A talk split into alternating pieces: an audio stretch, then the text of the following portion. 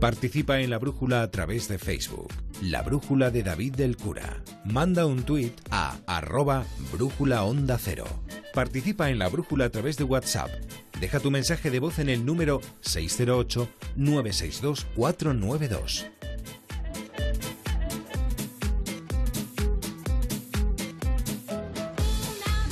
Tenemos una estación de radio dentro de un faro que además está sumado al Cantábrico. Lo siguiente en la brújula es como cada noche una conexión con Punta Norte, con Javier Cancho.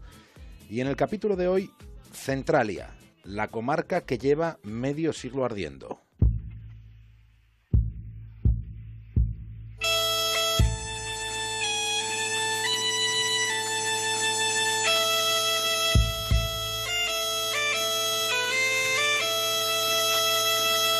Las tabernas son algo que puede encontrarse en cualquier comarca minera. Son bares, son lugares para conversar, para conversar después de haber salido de la mina.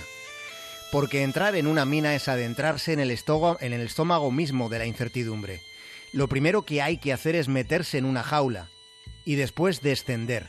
Bajar a toda prisa a las entrañas de la tierra. En un momento se puede estar a unos 500 metros de la superficie. Y en contra de lo que quizá pueda imaginarse, lo más intenso que se percibe ahí abajo, en las cavidades de lo profundo, lo más intenso que se siente es el aire, es la corriente con la que se ventilan las galerías. El naturalismo literario de Emil Zola relata, describe cómo desacrificadas fueron las vidas de los mineros en la segunda mitad del siglo XIX. Y esa fue la época. Fue en aquellas décadas cuando comenzó a crecer un lugar llamado Centralia. Centralia fue una comarca minera en los confines de Pensilvania.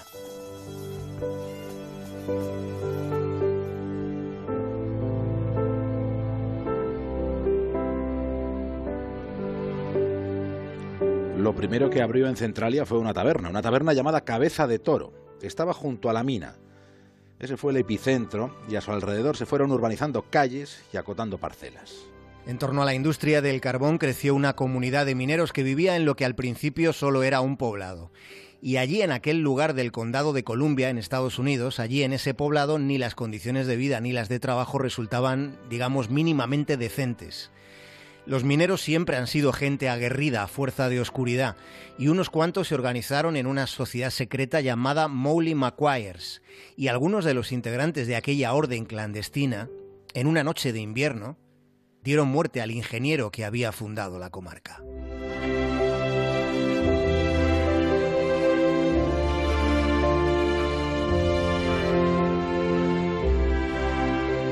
Cien años después de aquello, en 1962, en Centralia ocurrió algo inaudito.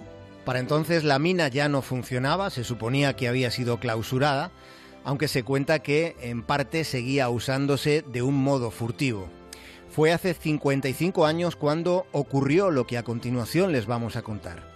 En las profundidades de aquel pozo comenzó un incendio y el fuego fue extendiéndose por las grutas del carbón debajo mismo de Centralia.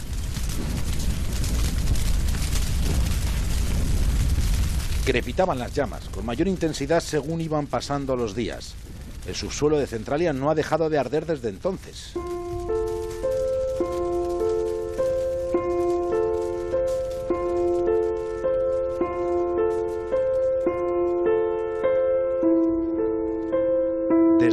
De medio siglo, Centralia es un pueblo fantasma.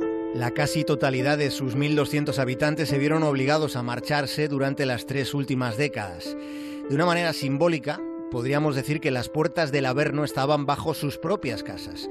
Por allí se dice, se cuenta que en las profundidades de Centralia arde el mismísimo infierno.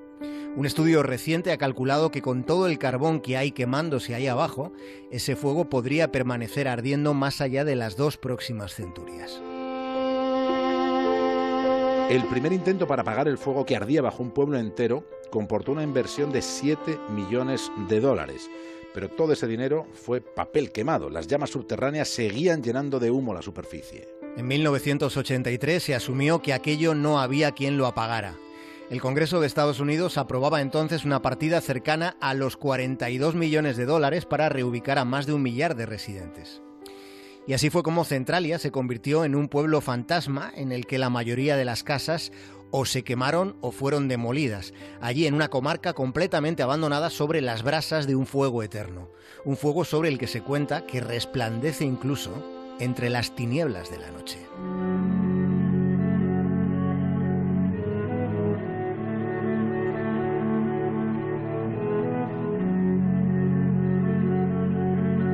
Casi no quedan casas en pie, sin embargo en el horizonte de Centralia llama la atención la presencia de un edificio.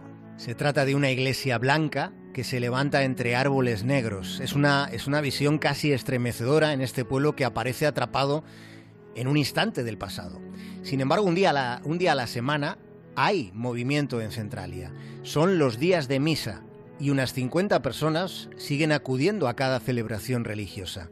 Dice el párroco, el párroco de este templo católico dice que una iglesia en un lugar sin gente necesita cimientos muy profundos y muy fuertes para sostenerse, para no desmoronarse.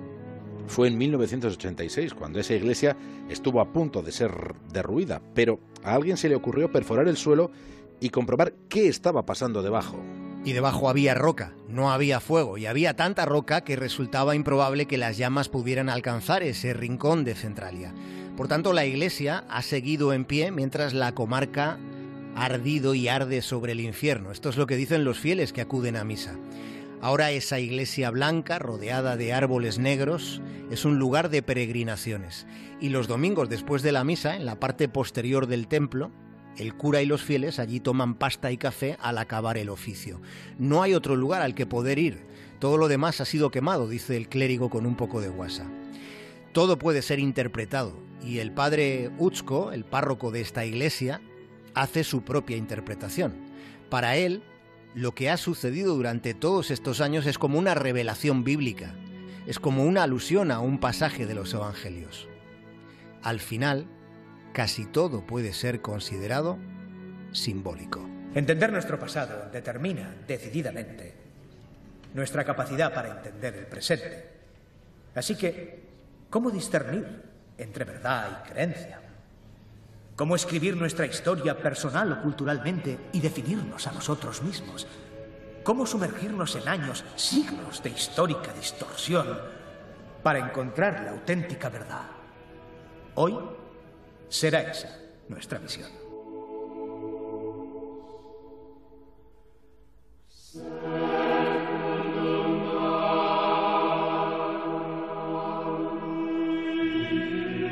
La misión de esta noche nos ha llevado a Centralia, la comarca que lleva más de medio siglo ardiendo, en ese lugar de Pensilvania donde lo que empezó en una taberna ha terminado en una iglesia.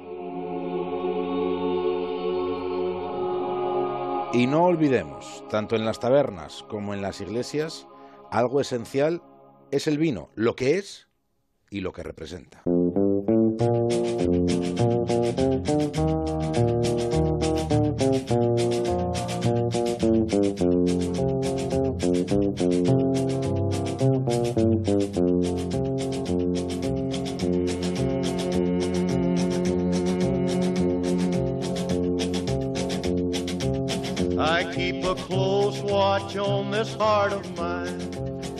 Hasta mañana, Javier Cancho.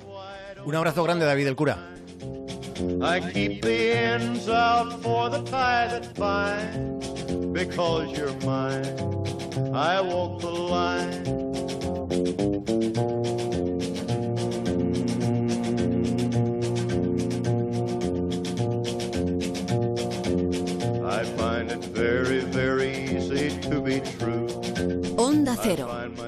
La brújula.